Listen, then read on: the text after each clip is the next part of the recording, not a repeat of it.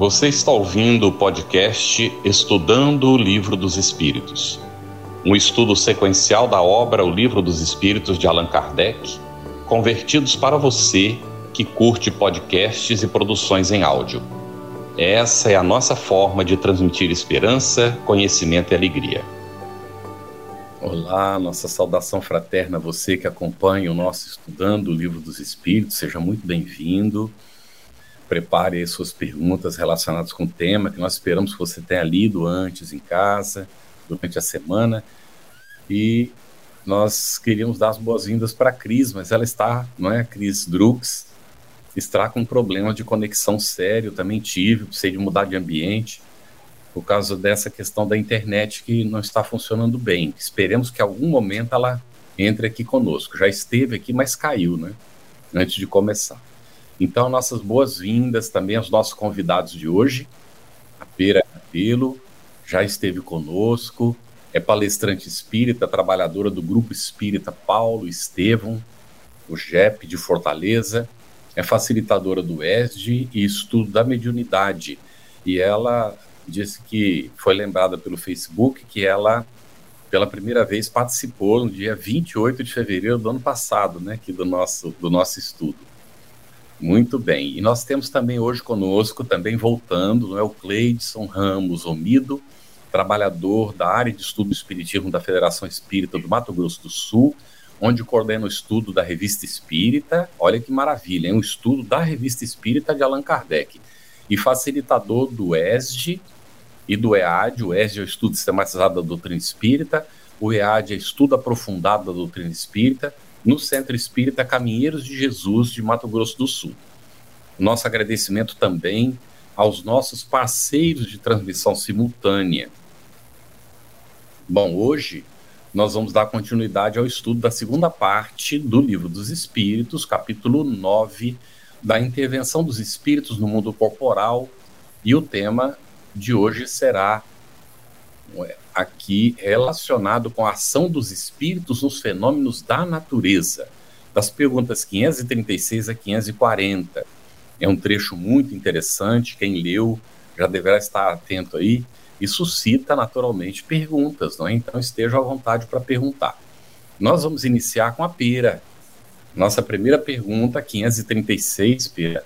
São devidos a causas fortuitas ou, ao contrário, têm todos um fim providencial os grandes fenômenos da natureza, os que se consideram como perturbação dos elementos?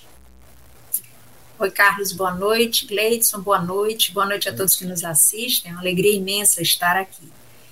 Eu sou suspeita para dizer que é mais maravilhoso ainda, você redundante, em estarmos estudando a doutrina espírita, né? Quanto nos encanta vermos a atualidade do pensamento espírita reproduzindo as palavras de vida eterna de Jesus. Então, se nós tivermos a oportunidade de ver com esse olhar que a doutrina espírita nos mostra, temos possibilidade de ver como o mundo espiritual interage de forma encantadora e contínua com o mundo material. Então, nessa questão, eu vou chamar a atenção para a palavra fortuita. Fazendo uma pesquisa rápida na internet, mesmo no, no Google, a gente encontra como conceito, né? O que é o fortuito? É o que acontece por acaso, não planejado, imprevisto. Nós sabemos que absolutamente nada na criação divina acontece por acaso. Tudo tem um fim, tudo tem um objetivo cuida que nós precisamos entender qual é essa causa e qual o objetivo, ok? Então, Kardec, também curioso sobre isso, sempre muito curioso, esse espírito pesquisador dele, procura saber, saber sobre os grandes fenômenos da natureza. E aí, os espíritos codificadores respondem: tudo tem uma razão de ser e nada acontece sem a permissão de Deus.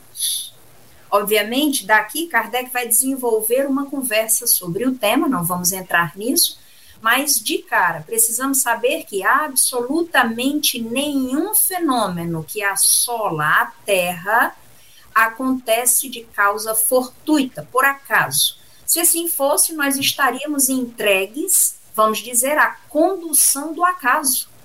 E o acaso, nós já tivemos a oportunidade de ver a partir do próprio trabalho de Kardec, o acaso ele não tem, não é inteligente, ele não é o, vamos dizer assim, não, não é o nada para nós. Nós não poderemos tirar do acaso algo que seja construtor, que, con, que construa alguma coisa. Então, tudo tem uma razão de ser e nada foge à providência de Deus.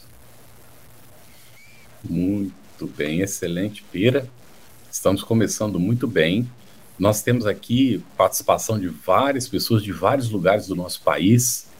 A, a Terezinha Betega aqui da, da boa noite, aqui, vibrações carinhosas ao nosso querido Cleidson. Vimos aqui a Maria Túlia Bertoni também está aqui, né, acompanhando, que é lá de, da Federação também de Mato Grosso do Sul. Temos a Jupira, a Lina Taniguchi, Rui da Cruz, né, pessoas que vêm acompanhando o nosso estudo, Domitila Esteves, só estou falando alguns, viu, gente? Bastante gente acompanhando aqui, não é ao vivo o nosso estudo, já fazendo algumas perguntas. Vamos aqui adiantar um pouquinho não é, na, nas perguntas do livro e a gente vai para as perguntas do nosso público. Estamos já com três perguntinhas interessantes.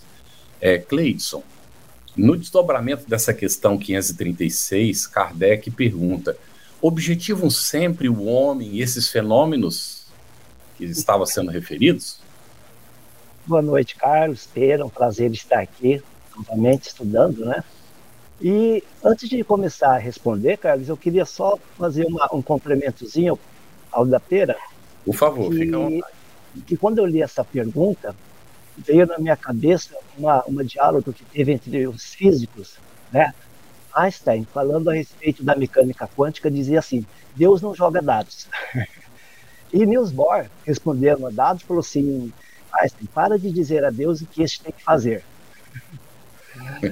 Então, na realidade, se nós trouxermos para o nosso contexto, né, Deus não joga dados. Tudo existe suas leis, tudo existe sua permissão, nada é por acaso. Mas quando as coisas acontecem, a gente fica querendo dizer o que Deus deve fazer, né? Quantas vezes a gente não fica querendo, questionando determinadas coisas? Se nós acreditamos que não existe nada ao acaso, que Deus não joga dados, não adianta nós ficarmos reclamando ou pedindo para Deus fazer o que deve fazer. Quem somos nós, não é mesmo? Bom, Agora, quando a questão 700 e, 536 lá, objetivam sempre o homem esses fenômenos? Com certeza, Kardec fez essa, essa, essa pergunta sabendo da natureza egocentrista do homem. Ele se acha sempre o centro de tudo, ou quer ser sempre o centro de tudo. Tem, tem pessoas que acreditam que chove porque ele lavou o carro, né? Então, quer dizer, é, as coisas acontecem por causa dele, como se tivesse um gênio cuidando da vida dele. Então, a resposta é muito simples, porque se nós pensarmos que a Terra tem 4,5 bilhões de anos, e o homem, o Homo sapiens, pelo menos, como nós conhecemos, chegou aqui de 300 a 250 mil, quer dizer, existem bilhões de anos que a Terra está tendo esses fenômenos e não existia um raça humana aqui na Terra. Então é óbvio que isso acontece num processo natural que é exatamente para que permita que essas forças telúricas, né, que essas energias entrem em harmonia. A Terra ainda está sofrendo transformações. E sabemos que essas transformações serão para que no futuro novas, é, novas pessoas que aderão à Terra terão um mundo melhor, mais tranquilo de se viver, né? havendo uma transformação no homem e no mundo. Então, a pergunta depois tem a resposta do seguinte: às vezes tem, com imediata razão do ser. Quer dizer, às vezes é o homem. Mas continua dizendo: na maioria dos casos, entretanto, tem por único motivo o restabelecimento do equilíbrio e da harmonia das forças físicas da natureza. Como nós dizemos, ficou quase que 4 bilhões de anos se preparando para receber o espírito aqui na Terra. Foi provocando harmonia aqui na Terra.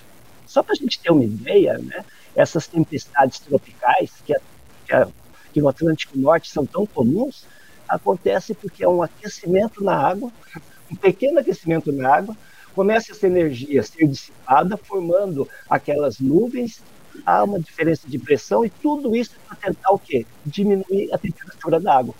E aí ocorrem esses tornados. Então a Terra ela tem uma, um ciclo, ela tem uma harmonia com as leis físicas. E agora?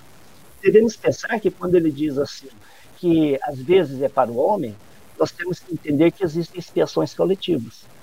E o tempo todo acontece isso. Né? E essas expiações coletivas, Emmanuel, lá na questão 250 do livro Consolador, diz assim: na aprovação coletiva, verifica-se que a convocação dos espíritos encarnados, convocação, ó, participando do mesmo débito devido ao passado delituoso. E nós vimos de uma forma muito clara, foi muito revelador, né, em 2010, no livro Transição Planetária, né, que é uma, né, foi um choque para todos nós espíritas, que ficou muito claro lá do tsunami da Indonésia. Embora ele ocorreu dia 26 de dezembro, dia 6 de dezembro já tocaram os trombetas avisando do grande desastre e todas as pessoas já se deslocaram, espíritos superiores, interessante, né, de várias religiões, né, para poder atender conforme a fé de cada um, para poder ajudar aquele processo de desencarne coletivo. E ele diz que foram forças magnéticas que levaram quem deveria estar lá para aquele local e retiraram quem não deveria. Então a gente tem que ter muita a, a crença né, dessa harmonia divina. E para quem gosta, só um livro que eu vou deixar, que eu, quando eu vi, achei muito interessante, a história de Raul Teixeira, falando do incêndio de um tribo, de um circo. Isso. Está tá em Cartas e Crônicas de Humberto de Campos, do capítulo 6. E ele que ficou todo faceiro com os amiguinhos de escola, que o circo chegou lá na cidade dele, né? E todo mundo marcou de ir. E exatamente nesse dia o pai dele atrasou, coisa que nunca tinha feito. Ele conta isso nas palestras. E era para ele estar nesse circo. E diz Humberto de Campos que reuniram lá velhos romanos né, que teriam assassinado dezenas de cristãos no circo em Leão, em 177. Quer dizer, quem tinha que estar lá estava, quem não tinha foi retirado. Então a gente tem que acreditar muito na providência e nessa harmonia divina. E para quem quiser também se aprofundar, né, tem o livro Edifício Joelma, né, o Ensejo do Joelma, todo mundo conhece, está lá Diálogos Vivos, dos Vivos, capítulo 26. E na palestra, Raul Teixeira diz assim: embora as pessoas aqui em, em crises, com angústias de ver as pessoas sendo né, naquele incêndio, espiritualmente se fez uma escada e aquelas almas que haviam resgatado subindo felizes da vida por terem resgatado, tirando aquele incômodo da consciência. Né? Uhum. Então, às vezes, a gente tem uma visão física, mas o plano espiritual é uma visão bem diferente. É bem mais ampla, não é, Cleidson? É, é interessante. A gente costuma dizer assim: a gente chora aqui quando os nossos familiares vão para o mundo espiritual. Do lado de lá, uma festa para recebê-los, é? No retorno à pátria verdadeira.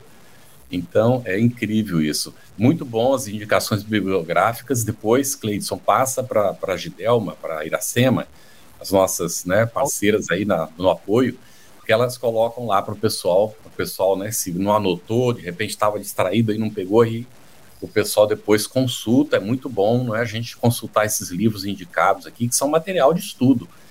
E, e Pera, se você quiser comentar mais alguma coisa, a gente já vai direcionando para 536B, que vai continuar o assunto, e tem também uma pergunta da Giane Lima, não é, que vai tratar também, ela é de Fortaleza, olha, e vai, ela vai fazer uma perguntinha aí sobre essa 536. Mas primeiro vamos ver a B, depois a gente faz a pergunta para o Cleiton, vocês dois comentam, não é? Olha aí, Pera, concebemos perfeitamente que a vontade de Deus seja a causa primária, nisto como em tudo. Porém, sabendo que os espíritos exercem ação sobre a matéria e que são os agentes da vontade de Deus, perguntamos se alguns dentre eles não exercerão certa influência sobre os elementos para os agitar, acalmar ou dirigir. Vai ter também uma pergunta já da Ângela, deixa eu ver de quem é, é da Ângela Sancho, também relacionada com o assunto. Pode, fica à vontade aí, Pera, por favor. A pergunta em si já é uma, um presente para nós, né? Porque na própria pergunta, Kardec já fixa um conceito que nós estudamos na doutrina espírita, que é a providência divina, o Deus como a inteligência primeira, primária, perdão, Deus como a inteligência suprema, causa primária de todas as coisas. Questão número um do livro dos Espíritos. Então, Kardec fixa isso no começo da questão. Concebemos perfeitamente que a vontade de Deus seja a causa primária. Nisso, como em tudo. Ponto. Então, a partir daí, nós já estamos é, caminhando, surfando nos ensinamentos dos Espíritos. E aí ele quer saber se Deus, não agindo diretamente sobre a matéria, ele tem aqueles que fazem, exercem a sua vontade. Se nós nos detivéssemos mais tempo, nós iríamos nos demorar sobre o começo do, da formação do mundo. No começo era o Verbo, e o Verbo estava com Deus, e Deus, e o Verbo era Deus. Nós já sabemos que lá de Gênesis, Deus desejou a construção da terra e o Verbo realizou. Então, nós já sabemos que existem sim espíritos que realizam a vontade de Deus. E aí os codificadores respondem assim: evidentemente, nem poderia ser de outro modo. Deus não exerce ação direta sobre a matéria. Ele encontra agentes dedicados em todos os graus da escala dos mundos. Então, em cada mundo, Carlos, nós temos uma legião de espíritos. Vamos considerar, e a gente vai dar já uma passadinha ali lá na escala espírita, que eu vou pontuar uma questão em especial. Nós temos da, o próprio Kardec dividiu isso de forma didática para a gente entender como é que funciona essa relação entre o conhecimento intelectual e moral dos espíritos, a escala espírita. Então, ele elencou uma escala onde nós vamos ter uma relação de superioridade e inferioridade relativa. Então, um em relação ao outro, tá? E Deus se utiliza para cada mundo, e vamos lembrar do conceito de solidariedade entre os mundos, é, espíritos que estão ao seu serviço. Então, eu vou pedir a permissão que a gente dê um pulinho lá na questão 100, na verdade, a questão 101, onde a gente começa a terceira ordem, espíritos inferiores. E eu vou destacar somente uma frase, aliás, duas. Nessa categoria de espíritos, espíritos inferiores, que a gente tem a, a, a, o equívoco, a gente equivoca, assim, não é por maldade nossa, né? Mas a gente associa o espírito inferior ao espírito mal. E Kardec deixa claro no seguinte sentido: nem todos são essencialmente maus. Em alguns há mais leviandade, reflexão e malícia do que verdadeira maldade, ok? Mas, na verdade, eles são espíritos mais próximos mais próximos da materialidade. Aí eu peço a vocês que deem uma passadinha saindo dessa questão 101 para a questão 106. E olha que coisa espetacular. Na 106, nós temos a sexta classe, que fala dos espíritos batedores e perturbadores, que a gente vai associar na literatura do mundo como os fantasmas, né? Os espíritos que gostam de assombrar as pessoas, graças a eles, nós tivemos em 1848, vamos dizer assim, o início da codificação espírita com os fenômenos de Heidesville, as pancadas, os knots e os rappings que chamaram a atenção da família Fox para a existência e a possibilidade do intercâmbio, da conversa, do diálogo, da possibilidade de se estabelecer um diálogo inteligente com o mundo espiritual. E olha que coisa espetacular a descrição dessa categoria afiguram-se mais do que outros presos à matéria. Parecem ser os agentes principais das vicissitudes dos elementos do globo. Quer atuem sobre o ar, a água, o fogo, os corpos duros, quer nas entranhas da terra. Reconhece-se que esses fenômenos não derivam de uma causa fortuita ou física. Veja a conexão desta questão, desse item questão 106, com a questão que nós estávamos estudando, a primeira de hoje, 536. Quando denotam caráter intencional e inteligente. Todos os espíritos podem produzir tais fenômenos, mas os de ordem elevada os deixam de ordinário como atribuições dos subalternos, mais aptos para as coisas materiais do que para as coisas da inteligência, quando julgam úteis as manifestações desse gênero, lançam mão destes últimos como seus auxiliares. Então, Carlos, se há necessidade de promover o equilíbrio, restabelecer o equilíbrio e a harmonia das forças físicas da natureza, os espíritos de inteligência se utilizam de espíritos inferiores uhum. para, sim, conduzirem fenômenos da natureza, promovendo esse equilíbrio que é tão necessário que o Cleidson comentou, por exemplo, sobre a modificação da temperatura da Terra, e aí vai. Da mesma forma que os espíritos podem agir na força da natureza criando o fenômeno, outros espíritos podem agir atuando de forma, como ele diz bem aqui na questão, a acalmar. E aí nós vamos encontrar só por referência final em Mateus capítulo 8, versículos 23 a 27, Jesus acalmando a tempestade. Muito bem. Muito bom. É, Cleidson, a Jane Lima, então, sobre a 536, pergunta: os fenômenos da natureza, erupções vulcânicas, tsunamis, nevascas, terremotos e enchentes ocorrem em planetas de provas e expiações para a evolução moral dos seus habitantes? E há uma outra pergunta aqui, é que é da, da própria Giane mais embaixo, está relacionada. Esses grandes fenômenos da natureza só ocorrem em planetas de provas e expiações? É praticamente a mesma pergunta relacionada é. com assunto. Com certeza existem as acomodações no planeta, certo? E essas acomodações acabam trazendo expiações coletivas. No futuro, certamente não teremos necessidade disso. Vai deixar de ocorrer? Não necessariamente, mas quando ocorrer, nós já teremos sensores o suficiente para, com meses de antecedência, sabermos e evitarmos os problemas. Nós sabemos que em países né, que estão molhando, que, que, tem, que, tem a, que são localizados nessas falhas das placas tectônicas, eles têm parte para você construir um prédio, uma casa diferente do que aqui, por exemplo, no Brasil. Então, quando essas normas forem atingidas, quando os aparelhos foram, forem desenvolvidos, quando ocorrer, certamente não vamos ter desencarnes coletivos, dores e tantos, tantos sacrifícios que a gente vê todos os dias na televisão, né? E quando tem, nós sabemos que essas acomodações é para para acelerar a evolução do homem e ajudar na evolução do planeta também, deixá-lo mais brando, mais tranquilo. Isso diz lá no Trânsito Planetária, né? Manuel Filomeno de Miranda diz, bem, deixa bem claro isso. Uhum. Muito bom.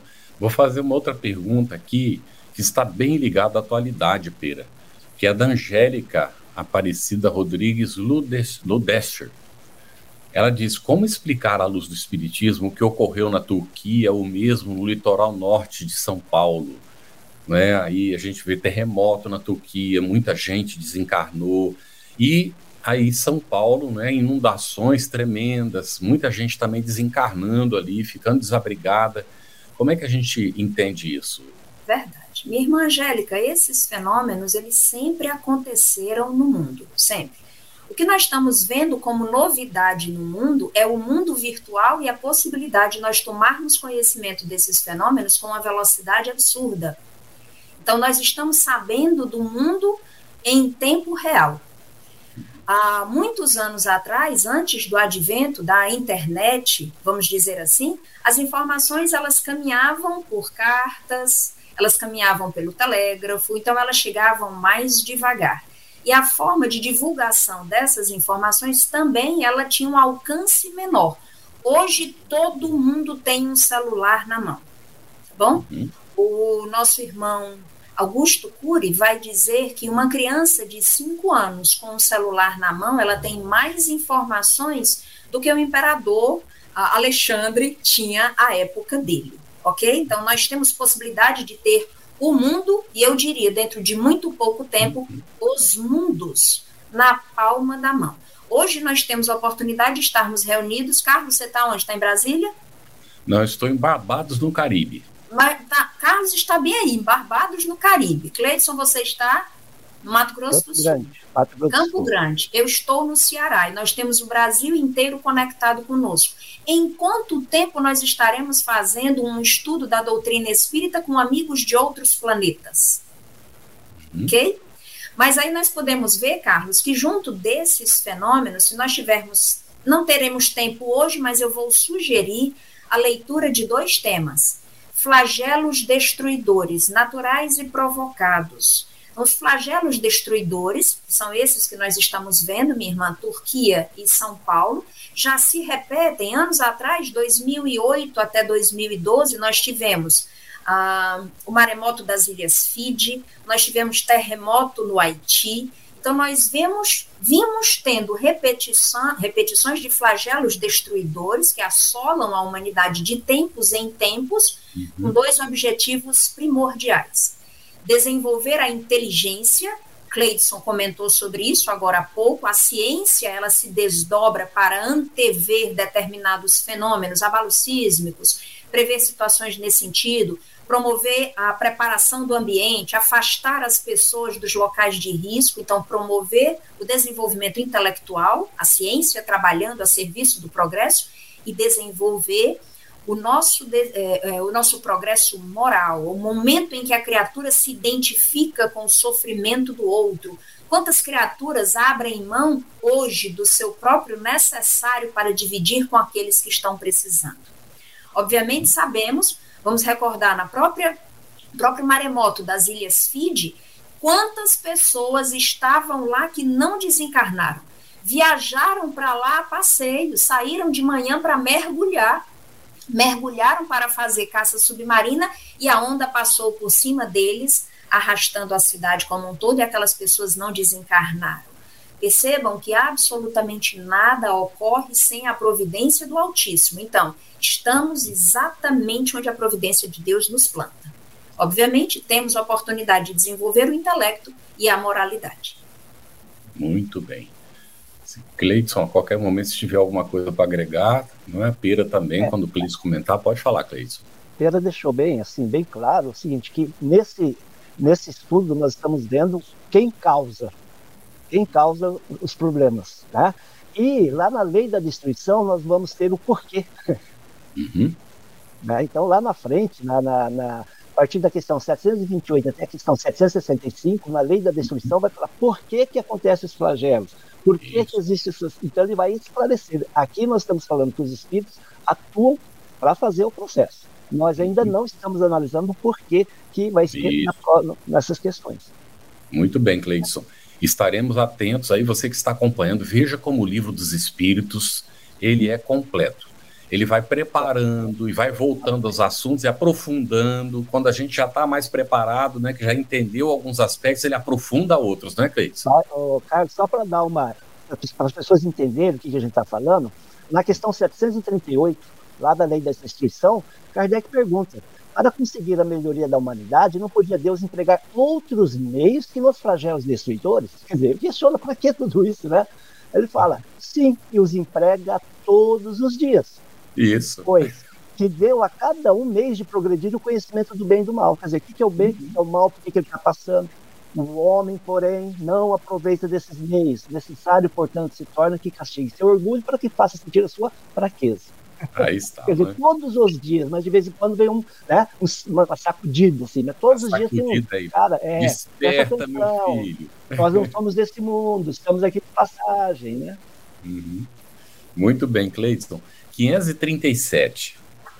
A mitologia dos antigos se fundava inteiramente em ideias espíritas, com a única diferença de que consideravam os espíritos como divindades representavam esses deuses ou esses espíritos com atribuições especiais. Assim, um eram os encarregados dos ventos, outros do raio, outros de presidir ao fenômeno da vegetação e etc. Semelhante crença é totalmente destituída de fundamento? É, uma, uma, curiosidade a respeito dessa questão e da questão que a, que respondeu é que Kardec faz essas perguntas e discute a maioria delas na Revista Espírita em setembro de 1859. E aí as pessoas podem falar, peraí, mas o Livro dos Espíritos não é de 1857? A primeira edição, tem 501 perguntas. Depois, em, né, em 60, ele vai dobrar, para 2019. É onde a Revista Espírita é um laboratório para Kardec. É por isso que é importante é da Revista Espírita. E nessas perguntas, ele faz uma. Ele questiona um oficial da Itália da, da, da, da, Batalha de Solverino, que é uma batalha de unificação da Itália. Porque houve, é, houveram muitas tempestades durante essa batalha, e ele pergunta se essas tempestades eram providenciais, porque a chacina foi enorme nessa, nessa, nessa batalha. Ele disse sim, senão iria aumentarem muito as mortes e os castigos. E o interessante é que a partir dessa, dessa, dessa morte muito grande, né, dessa batalha, dessa chacina, o, o empresário Henri Donante olhou, ficou impressionado com isso escreveu cartas, livros e tentou chamar a atenção da população, e a partir daí surge a origem da Cruz Vermelha. A uhum. partir da para pessoas preocupadas com tantas mortes. Mas voltando agora para a pergunta, né, se a mitologia tem alguma coisa a ver com as ideias, a resposta é bem simples. Tão pouco destituída é de fundamento que ainda está muito aquém da verdade. Então vamos entender que o homem, no princípio, nos primórdios, tinha medo de tudo. E aí vai surgir até a origem da, da, da, da lei da adoração. E é bem interessante, para quem quiser ver isso no todo, pegar o livro Espírito do Tempo, de José Pires. Ele vai mostrando, à medida que o homem vai evoluindo, as crenças deles. Começa ali, né, na litolatria, adoração à pedra, floresta, vulcões, porque eles tinham medo começavam a fazer sacrifícios, né? Por que, que o Deus está para. Começavam a animar a natureza. Aí tinha fitolatria, adoração às plantas, isolatria aos animais. E aí chegou na fase da mitologia, onde na mitologia nada mais é que histórias baseadas em tradições antigas, lendas, para tentar explicar a criação do mundo os fenômenos naturais.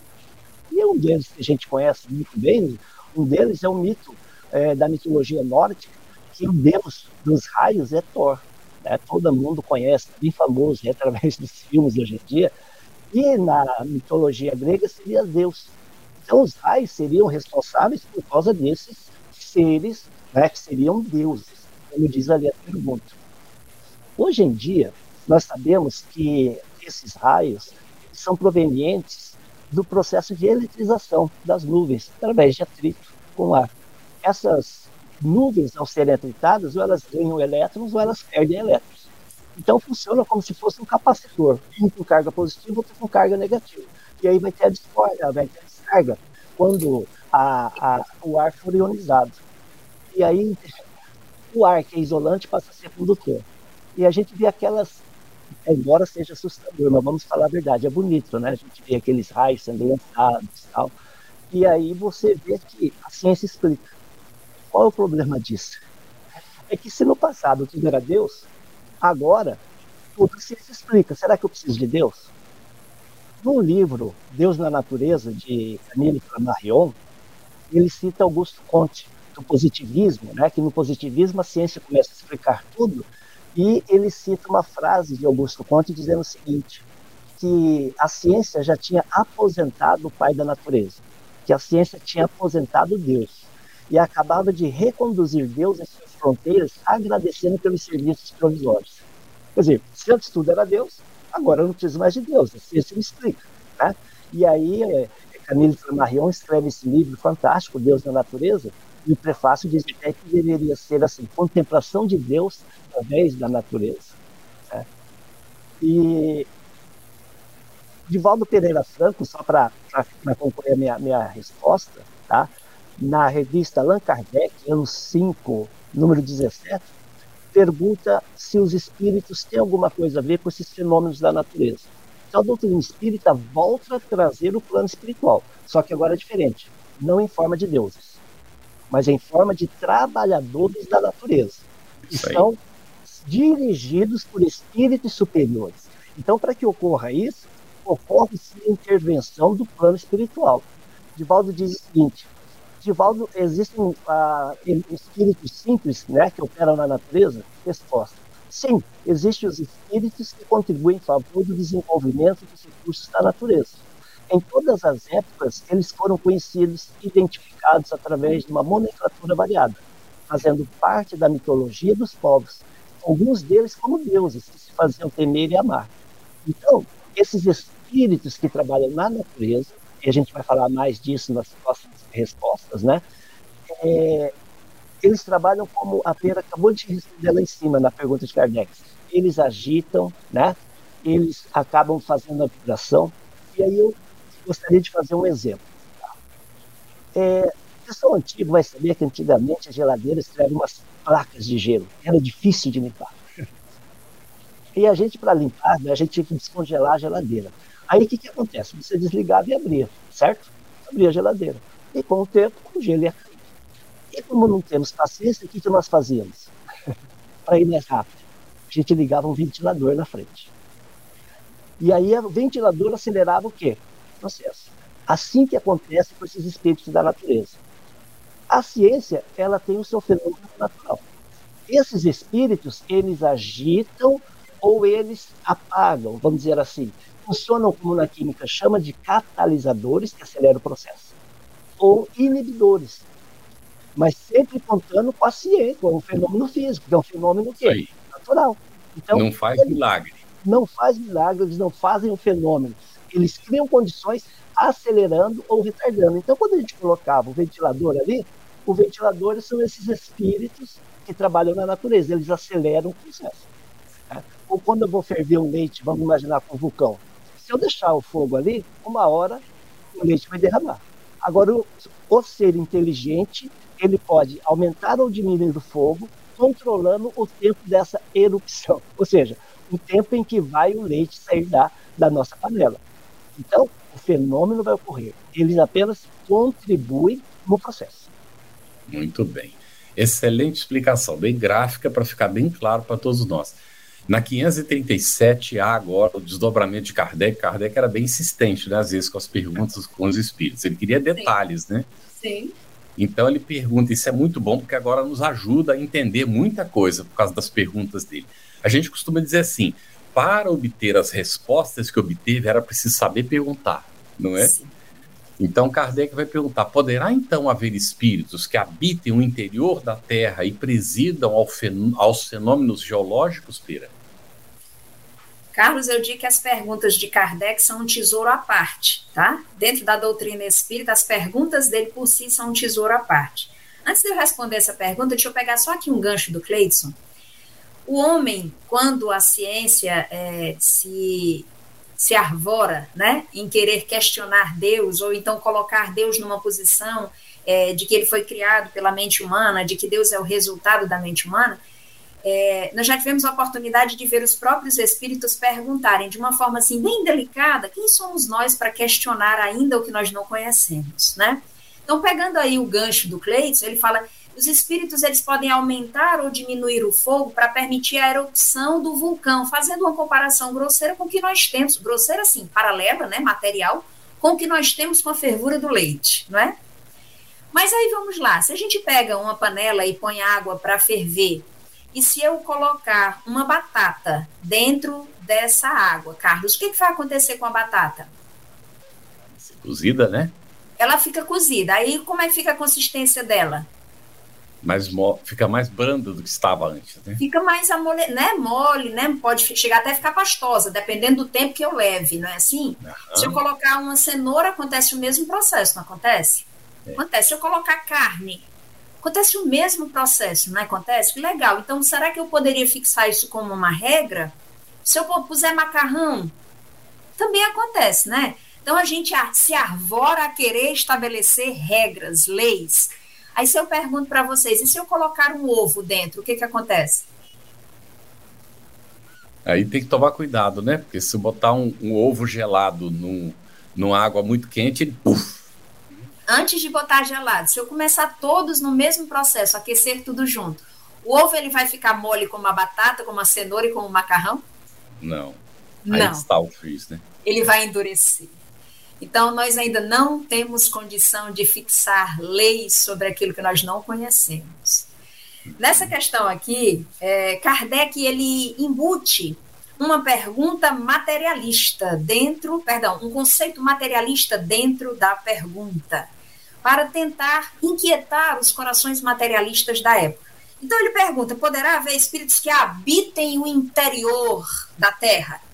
e presidam os fenômenos. Ele quer saber se materialmente o espírito está morando lá no magma, nadando lá naquela sopa de níquel e ferro é, é, incandescente. E os espíritos, eu fico imaginando, Cleiton e, e, Carlos, eu fico imaginando a cara dos espíritos superiores olhando para a gente com benevolência e com compaixão. Eles olham para a gente assim, esse cuti, cuti, cuti. Lá vem esse menino danado fazer uma perguntinha dessa, pensando que vai me pegar. Aí eles dizem: tais espíritos não habitam positivamente a Terra. Por quê? Porque o espírito ele não habita o mundo material. Numa outra questão, Kardec havia perguntado onde é que os espíritos habitam. Se eles habitam um local circunscrito. E eles responderam que eles estão em todo o lugar da criação, muitas vezes se acotovelam aos nossos lados, ok? Então ele continua: presidem os fenômenos e os dirigem de acordo com as atribuições que têm. Ou seja, aqueles espíritos mais evoluídos, os mais superiores, eles coordenam projetos e coordenam equipes. Quanto mais inferior, mais material, mais próximo do mundo ele está para poder conduzir o fenômeno diretamente. Dia virá em que recebereis a explicação de todos esses fenômenos e os compreendereis melhor. Carlos, um dia desse eu estava conversando com um filho meu que entrou na faculdade de engenharia da computação agora, e ele está trabalhando com dois projetos de inteligência artificial, de IA. Um é na seleção de sementes e o outro é na seleção do acompanhamento da vida das abelhas, ok? E aí eles usam inteligência artificial e um dia desse eu cheguei, olha aí a criatura, eu cheguei para falar para ele que tinha assistido uma matéria de uma casa no Japão chamada a Casa Inteligente. Então, Carlos, imagina 5 e meia da tarde, tu está terminando o teu expediente, aqui a gente termina o expediente 6 horas da noite aproximadamente, então 5 e meia da tarde, aproximadamente, na tua casa tem todo um sistema que vai preparar a tua chegada. 5 e meia da tarde, ele já começa a ligar o ar-condicionado. Aí daqui a pouco, um tempo depois, ele já vai controlando com o termostato a temperatura. Aí você sai do trabalho, quando você vai se dirigindo, o Google Maps ou o Waze já manda informações para a tua casa para dizer onde é que você está, em quanto tempo você vai chegar. Quando faltar exatamente o tempo necessário, a cafeteira vai ligar e vai fazer o teu café. A torradeira vai baixar lá o, o, o bichinho e vai começar a fazer a torradinha. O micro-ondas já vai preparar aquele ovinho mexido que você gosta. O banheiro já vai encher a banheira e vai aquecer a água. E, e, o, e as luzes da casa vão ser acesas, o sistema de alarme vai ser desligado para quando você chegar, encostar um sensor, identificar o seu carro, abrir o portão e você entrar. Precisa ter alguém dentro da sua casa para fazer tudo isso?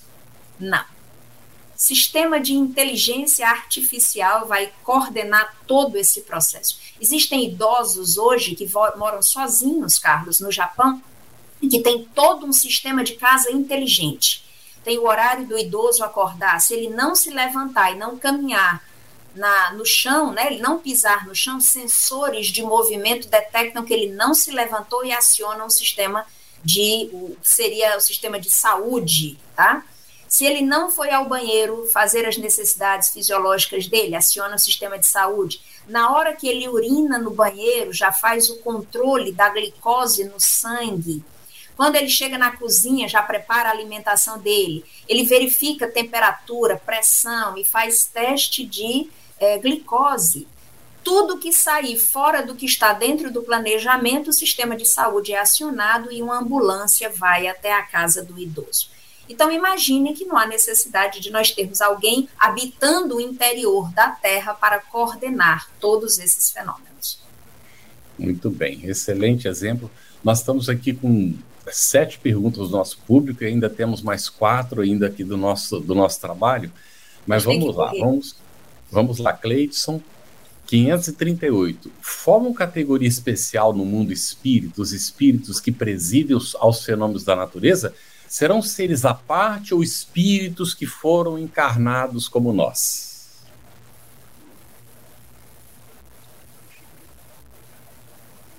Está fechado essa, seu microfone? Essa, Agora. Abrir?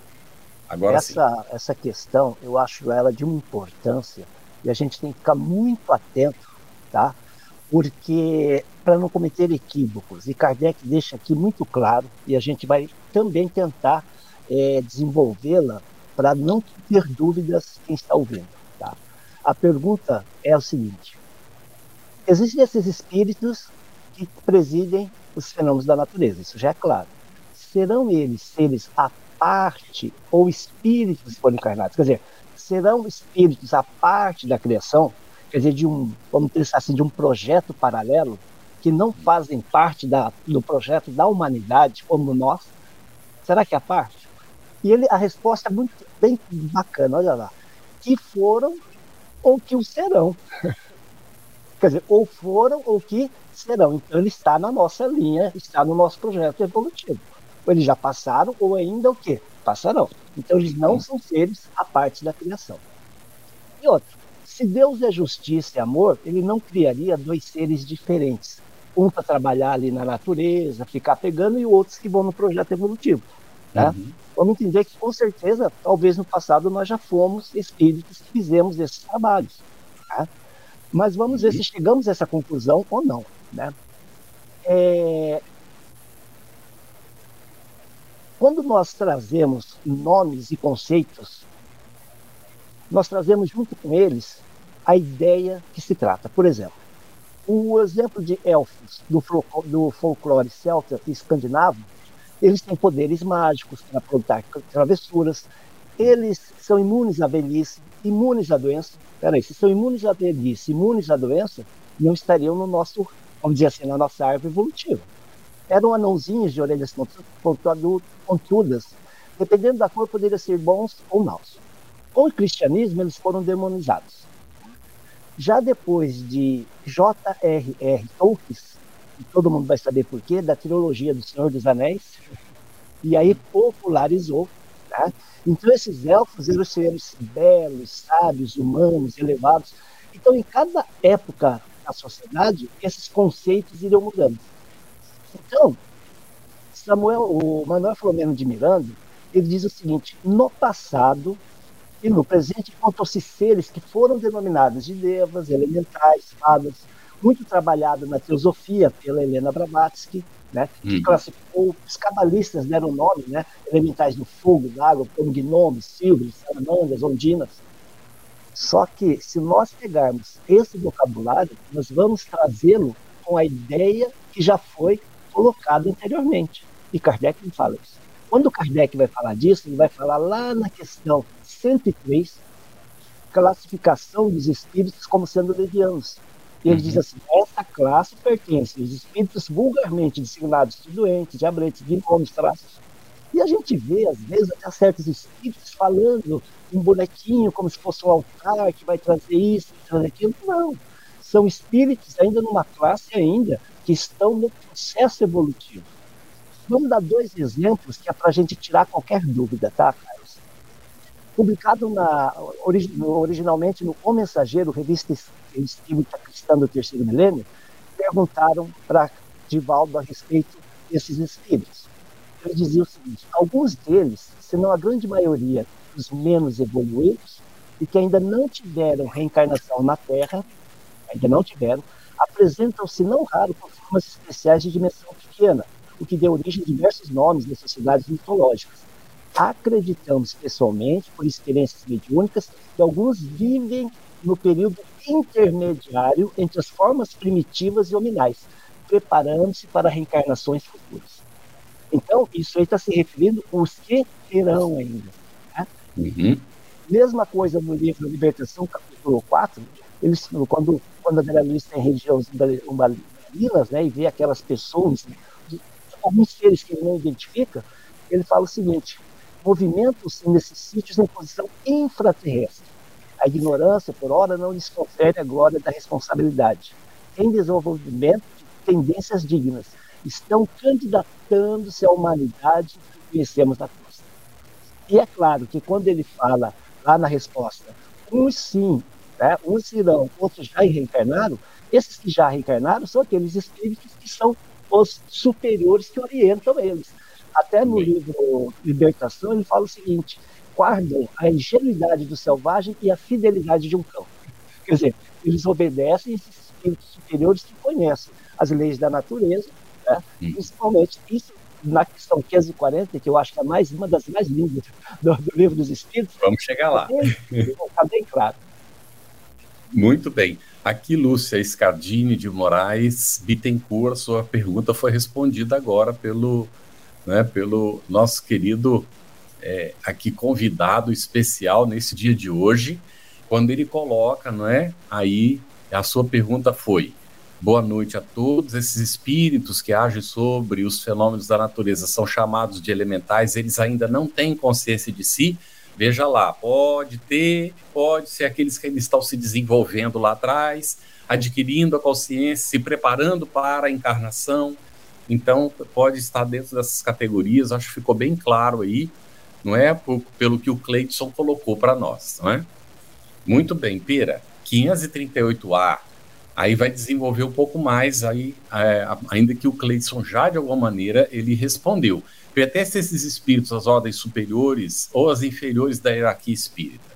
Acho que também já está respondido, né? Mas você quer comentar alguma coisa? De uma certa forma, na questão lá atrás, quando eu falei das questões 100 e 106 também, né, da né? escala espírita, eu dei uma introdução. Então, eu não vou me demorar nesse tema, eu vou só ler a resposta dos espíritos, tá? Uhum.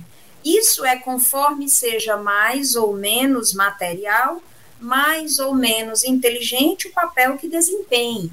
Imagine que nós temos um laboratório onde nós vamos ter o responsável por um determinado projeto, é ele que elabora todo o projeto. Nós vamos ter o, os assistentes dele que vão realizar a cada um, segundo a sua especialidade, as partes que vão compor o projeto todo. Então, se vai se fazer, por exemplo, num, num determinado laboratório, uma, é, é, uma fecundação in vitro, por exemplo, o projeto ele vai ser do especialista na fecundação, mas ele vai ter assistentes que vão trabalhar o, gameta sexual masculino, o gameta sexual feminino, vai ter uma pessoa é, responsável por acompanhar o processo e medindo o tamanho daquele desenvolvimento celular, mórula, blástula, gástula, como é que ele vai se desenvolver, vai ter outros trabalhadores e nós vamos ter um trabalhador responsável por fazer a limpeza do laboratório, se é de se derramar algum algum vitro, alguma substância no chão. Então, cada um dentro da sua, do seu conhecimento. Uns mandam, outros executam. Os que executam coisas materiais são sempre de ordem inferior. Lembrando, ordem inferior não necessariamente maus. Ordem inferior aquele que já não evoluiu, ainda não acrescentou ao seu patrimônio intelectual e moral o suficiente para passar para uma outra escala. Assim, entre os espíritos, também como nós entre os homens.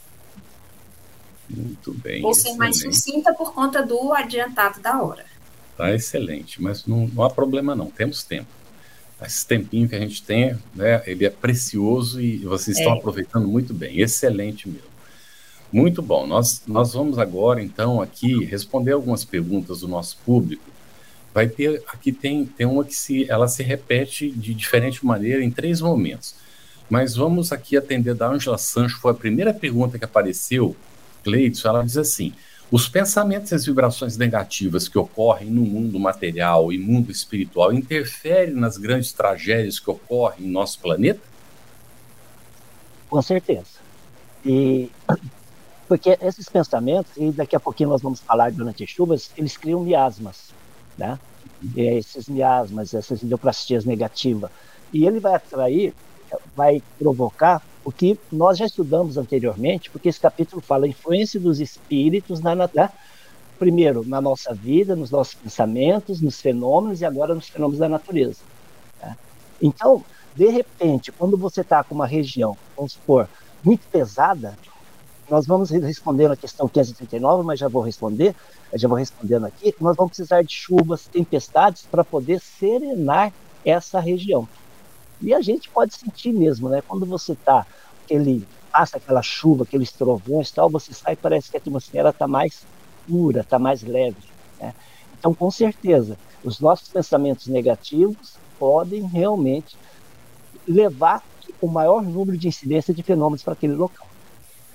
Muito bem. Aí está a nossa atenção, nós somos responsáveis, não é? E a gente é, precisa estar muito atento a isso nós estamos contribuindo para aquilo que pode ser chamada a psicosfera do planeta, não é? Do, no campo positivo ou no campo negativo. É por isso que Divaldo faz um comentário esse dia, essa, essas músicas de dor de cotovelo, ai, como pesa na psicosfera, né? Esses lamentos das músicas, das relações mal realizadas, com as dificuldades, não é? Então tem muita música nesse sentido e que não contribui propriamente para a elevação de ninguém, senão que fica aí, não é? Criando essas situações. Nós mudaremos naturalmente os nossos gostos à medida em que vamos evoluindo, não é? Me Muito permite bem, comentar Mira. aqui uma coisa. Manuel Filomeno Bom. de Miranda vem tratar desse assunto em quatro livros dele: O Amanhecer de uma Nova Era, Transição Planetária, no rumo do mundo de regeneração, e tem mais um que agora me fugiu o nome. Não é o, o mundo regenerado, não. Tem mais um se eu me lembrar, eu falo. Amanhecer de uma nova era, Amanhecer de uma nova era foi o primeiro. Uhum. É... Tem transição planetária no rumo do mundo de regeneração e tem mais um. Se eu me é, lembrar, eu passo para você. É um que, é um que ele fala dos conflitos, eu não estou lembrando agora, não sei se o Cleiton vai lembrar. Ele fala dos conflitos, inclusive, descrevendo a ação dos espíritos inferiores nas casas espíritas. Exatamente, meu irmão. Então, é. nós passamos por, dentro, claro que não é o tema, mas dentro de dois anos e meio de pandemia, uma, uma situação real existente, nós sabemos que existe um trabalho no plano espiritual para induzir ao medo, ao constrangimento, ao pavor, ao terror, para que caia o padrão vibracional da Terra, criando uma espécie de bloqueio. Veja que em um determinado momento, quando Chico Xavier se sentiu magoado porque a vizinha matou o cachorro dele querendo ajudá-lo, ele se bloqueou ao ponto de Emmanuel chegar e puxar a orelha dele. Você uhum. criou um bloqueio no seu coração que está impedindo que nós, trabalhadores, cheguemos perto de você. Olha aí. Então, existe um trabalho também do plano inferior, vamos dizer assim, dos espíritos que querem reter o processo de evolução da Terra, mantendo a Terra no mundo de expiação e provas. Então, uhum. induzir as criaturas ao medo, um processo que Manuel Filomeno de Miranda também vai chegar a chamar de induzimento à loucura coletiva, é, é, Divaldo Franco fala sobre isso, nós precisamos atentar para isso. Quando a gente esquece que estamos na, nas mãos daquele que é todo amor, todo bondade, toda justiça, que não descuida de nada, quando a gente esquece disso, é como o momento que Pedro afunda no, na água. Ele vinha caminhando sobre as águas e afunda. Muito bem. É, eu acho que foi você que citou Diálogo dos Vivos, Cleidson, foi, não é? Qual é o capítulo que você citou? Você lembra? A Hilda está perguntando. Não, não eu. Não? Foi você que falou é, do diálogo dos vivos? Então, não, é, deve ter havido algum engano aí no registro do não, livro, viu, Hilda? Porque... Deixa eu só voltar aqui. É. É isso, capítulo 26. Ah, capítulo 26, tá. Então, atenção aí, capítulo 26, então, né?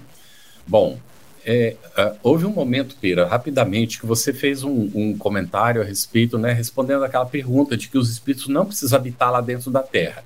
Fábio Oliveira, creio que relacionando com isso, ele pergunta como se encaixa nesse sentido o relato de Chico Xavier sobre ter visto diversos espíritos sob o mar.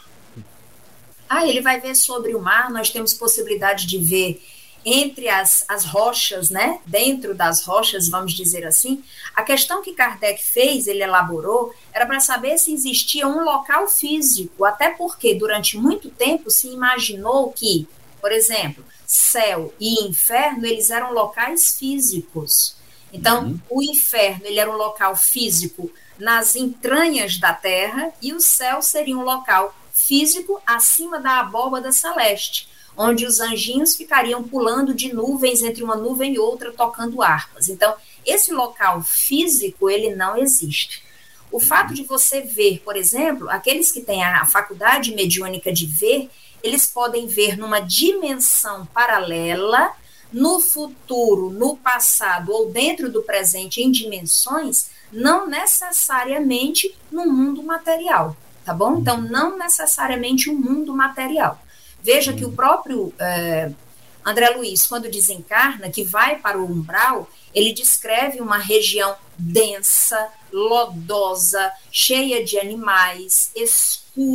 Ele sentia manada de animais correndo, passando perto dele. Ele sentia fome, frio, sede. Ele sentia água correr perto dele.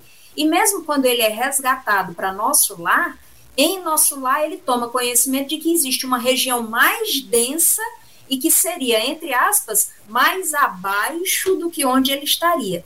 Isso tudo ele é um padrão mental criado pelo espírito, tá bom? Então, assim, não é Carlos e é o Fábio, não é uma região propriamente dentro da Terra. É uma região, é uma dimensão espiritual que, de uma certa forma, a gente associa dentro ou fora, ou paralelo, ao lado. Por exemplo, o nosso lar seria uma região, uma colônia que estaria entre aspas, sobre a cidade do Rio de Janeiro. ok? Muito bem. Bom, são as diversas dimensões, né? Hoje em dia a gente já pode entender isso. Excelente, Helena, é isso mesmo. As diversas dimensões que convivem né, no mesmo espaço, supostamente. Exatamente. Bom, olha os livros. Primeira, transição planetária. Segunda, amanhecer de uma nova era. Terceiro, perturbações espirituais. Excelente. E no quatro, no rumo do mundo de regeneração. Obrigado, Excelente. Helena Veloso. Excelente. Helena, vale a pena a leitura desses livros ao lado do livro dos Espíritos. Com Estudem sempre o livro dos Espíritos como pilar de sustentação, a coluna vertebral. E esses outros livros fazendo sempre uma pesquisa, recorrendo ao livro dos Espíritos para saber onde é que está o direcionamento disso. Cleidson, nós temos apenas 10 minutos, vamos ver. São três perguntas que estão relacionadas. A Rua Ruda coloca o seguinte: e quando a ação dos humanos no meio ambiente que causa mudanças climáticas, aquecimento global, etc., também pode ser vista como algo previsto pela sabedoria divina? Ela diz assim ainda: não somos responsáveis por nossas ações contra o planeta? E a Jupira pergunta no mesmo sentido: e o homem não é o próprio responsável pelo descuido que tem com a natureza? Muito bom. É, uma coisa é nós entendermos o que, que são as leis morais, que são as leis naturais, né? que começa lá no terceiro livro, na questão 614, né? o que, que são as leis naturais, é o único de Deus, capaz de provocar a felicidade do homem, e o homem só é infeliz quando delas se afasta. Então, quando nós falamos da lei da destruição, que é normal e necessária para que surja o novo, isso é uma lei moral. Essas leis de destruição provocadas naturalmente, e isso faz parte das leis morais. Agora, as, os desastres que acontecem devido à maneira egoísta do homem ser, a maneira que ele trabalha com a natureza, a maneira irresponsável que ele faz com o planeta, é claro que isso é uma responsabilidade não dos espíritos superiores. Agora, não podemos esquecer do seguinte, né? Lá no começo das, da pergunta, 536 fala assim: nada acontece sem a permissão de Deus. Né? Agora, é como se fosse, abre aspas, eu cometo um erro, eu faço uma agressão à natureza e, consequentemente, eu recebo essa agressão. É como se eu criasse, pela lei de ação e reação, ou a lei um processo de equívoco que eu vou receber. Mas isso não é uma lei natural, não é uma lei de Deus, porque acontece devido aos nomes. Da mesma forma que eu tenho livre-arbítrio, né? eu posso agredir uma pessoa e essa pessoa vai me agredir. Agora, será que é Deus que queria? Com certeza não.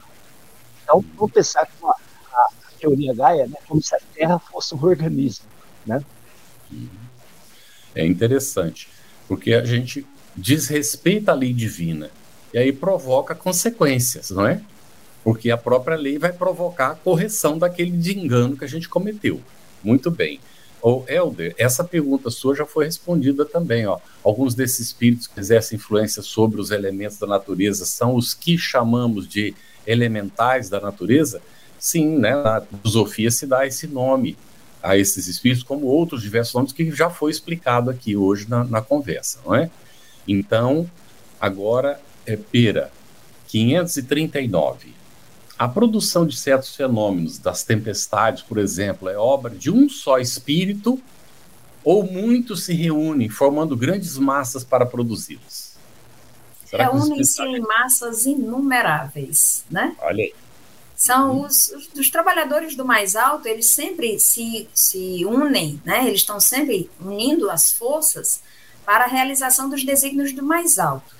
Comparação grosseira é se nós precisarmos fazer uma reforma na nossa casa, é muito difícil que nós contratemos somente um trabalhador para realizar a reforma, tá? Uhum. Ele vai trazer a equipe de trabalho dele, vai conduzir a equipe. Um vai ser responsável por retirar o reboco, o outro vai ser responsável por retirar o piso, o outro vai ser responsável por vir com o carrinho de mão e juntar o entulho todo e levar, o outro já vai preparar a massa.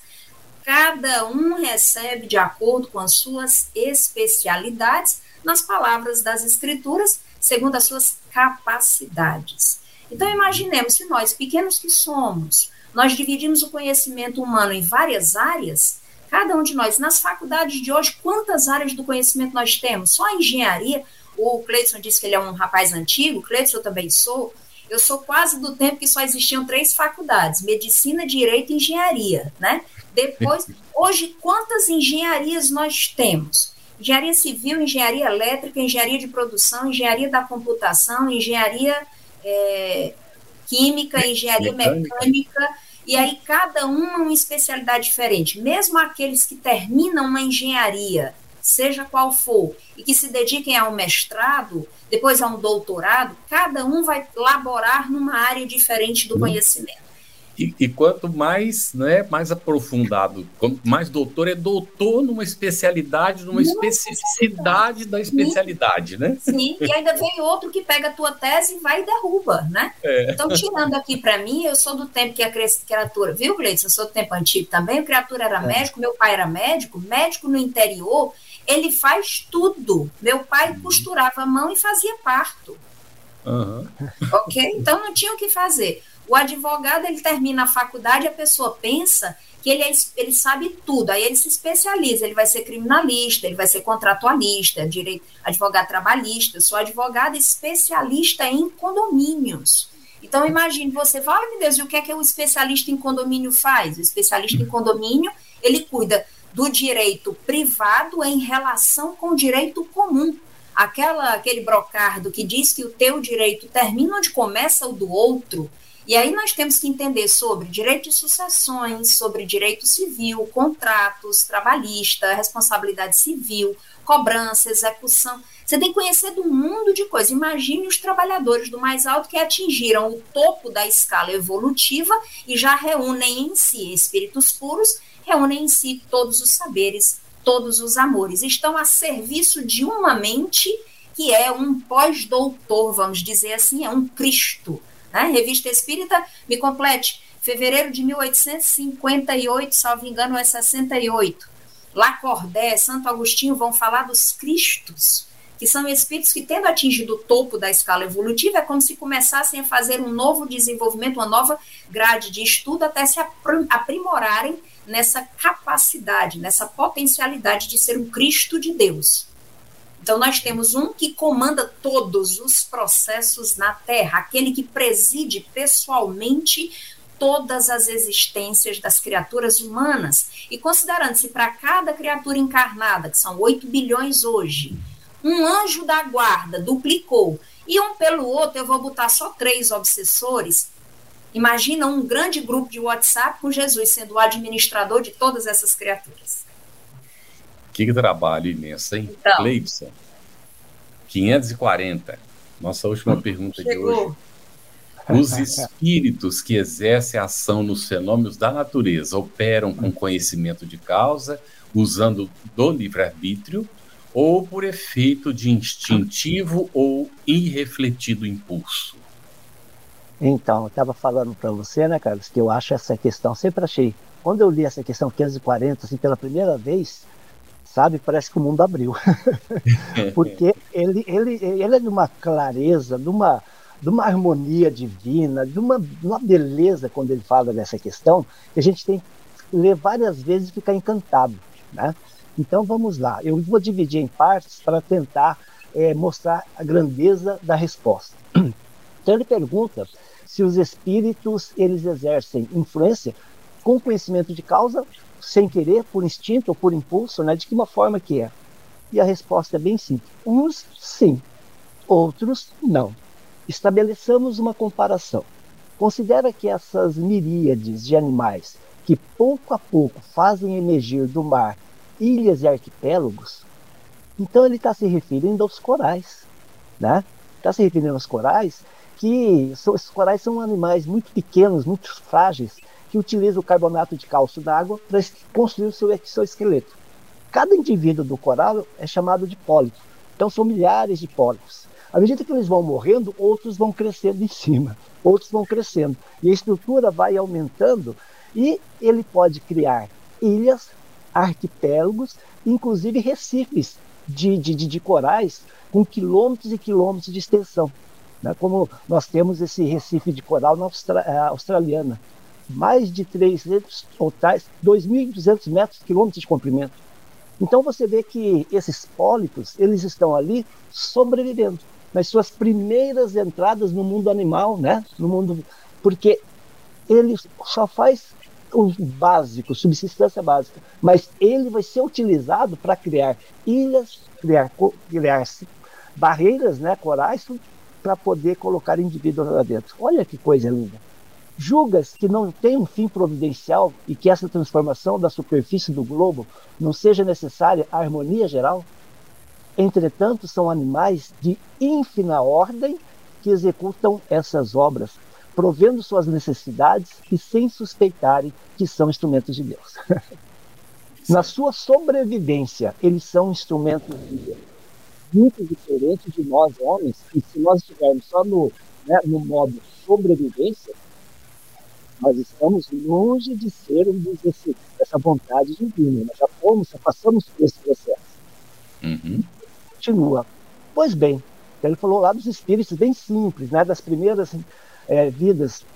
Pois bem, do mesmo modo, os espíritos mais atrasados oferecem utilidade ao conjunto, enquanto se ensaiam para a vida antes que tenham a plena consciência de seus atos e estejam no gozo pleno do livre-arbítrio, atuam em certos fenômenos, de que inconscientemente se constituem os agentes, primeiramente executam esses elementos da natureza. Esses espíritos que ainda estão na faixa infra-humana, né, passando da faixa animal para a faixa hominal, que eles estão trabalhando, executando as suas obras perfeitamente.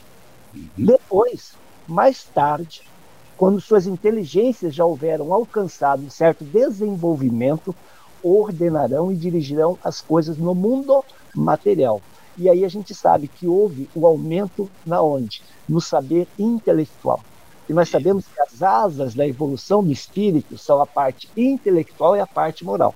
Então, esses que já estão coordenando, eles são espíritos que têm pleno conhecimento das leis, da física, da química. Ele está com essa, essa equipe de espíritos mais simples desenvolvendo a parte o quê? Física dirigirão as coisas do mundo material. Na seguinte, na, depois ele continua. Depois poderão dirigir as coisas do mundo moral. E, é claro, lá no, no, no, Evangelho segundo o Espiritismo, tem uma lei né, dada pelo Espírito Lázaro, lei de amor. Eu acho uma das leis mais bonitas, que ele fala assim, no começo são apenas instintos, depois são sensações, depois, mais apurados, são sentimentos, e depois, o mais nobre dos sentimentos é o amor. Quer dizer, no começo, é, é uma jornada evolutiva para todos nós. Isso. Então, com esse conhecimento da, do mundo moral, nós seremos colaboradores de Cristo na elevação espiritual do planeta. E assim que tudo serve, que tudo se encadeia na natureza, do átomo primitivo até o arcanjo, que esse começou com o átomo. Quer dizer, mostrando toda a evolução do princípio inteligente, começando lá nos reinos minerais, vegetais, hominais, até chegar na condição de espíritos puros, mostrando né, a, que a coisa é democrática, não tem seres criados de uma forma diferente. Todos passarão pelo lado, pela jornada evolutiva. Admirável a lei de harmonia que o vosso acanhado espírito ainda não pode aprender em seu conjunto Gente, nessa resposta, ele falou processo da evolução do espírito, da sua origem ao seu destino, de uma forma clara, mostrando que Deus utiliza todos nós para o processo da evolução, não só nosso, como da, da Terra. E é muito lindo isso. De todos. É impressionante, não é? Mesmo quando o indivíduo acha que está fazendo mal, na lei divina não há o mal esse indivíduo é um instrumento para que o outro quite as suas dívidas, os seus débitos e evolua. É tão incrível a lei divina. Eu, eu fico realmente, essa questão 540 é impressionante, não é? Então, tudo se encadeia na natureza, desde o átomo ao arcanjo, que principiou por ser átomo. Eu sempre digo isso, eu fui lá no original, porque eu falei, meu Deus, é, é muito, é muito taxativo, começou por ser e está lá direitinho isso, né? evidenciando a evolução desde o reino mineral e vai falando dos períodos anteriores, até chegar a essa condição, não é? Então, é excelente. Me permite um pequeno comentário? Vou pegar isso, a fala do. Vou pegar a fala um do Gleidson e a sua. É menos do que isso. É. Vou pegar a fala do Gleidson sobre a lei de amor e a sua sobre esse processo evolutivo do átomo ao arcanjo. Emmanuel vai falar sobre a lei de amor, que Deus ama igualmente todas as suas criaturas. Isso. Da mesma forma, o germe, o verme que rasteja nas profundezas e o anjo que lhe preside o processo evolutivo. Você ouviu uma produção da Federação Espírita Brasileira. Para saber mais, siga o arroba FebTV Brasil no YouTube, Instagram e Facebook e o arroba FEB Editora no Instagram. Ative o sininho para receber as notificações e ficar por dentro da nossa programação. Até o próximo estudo.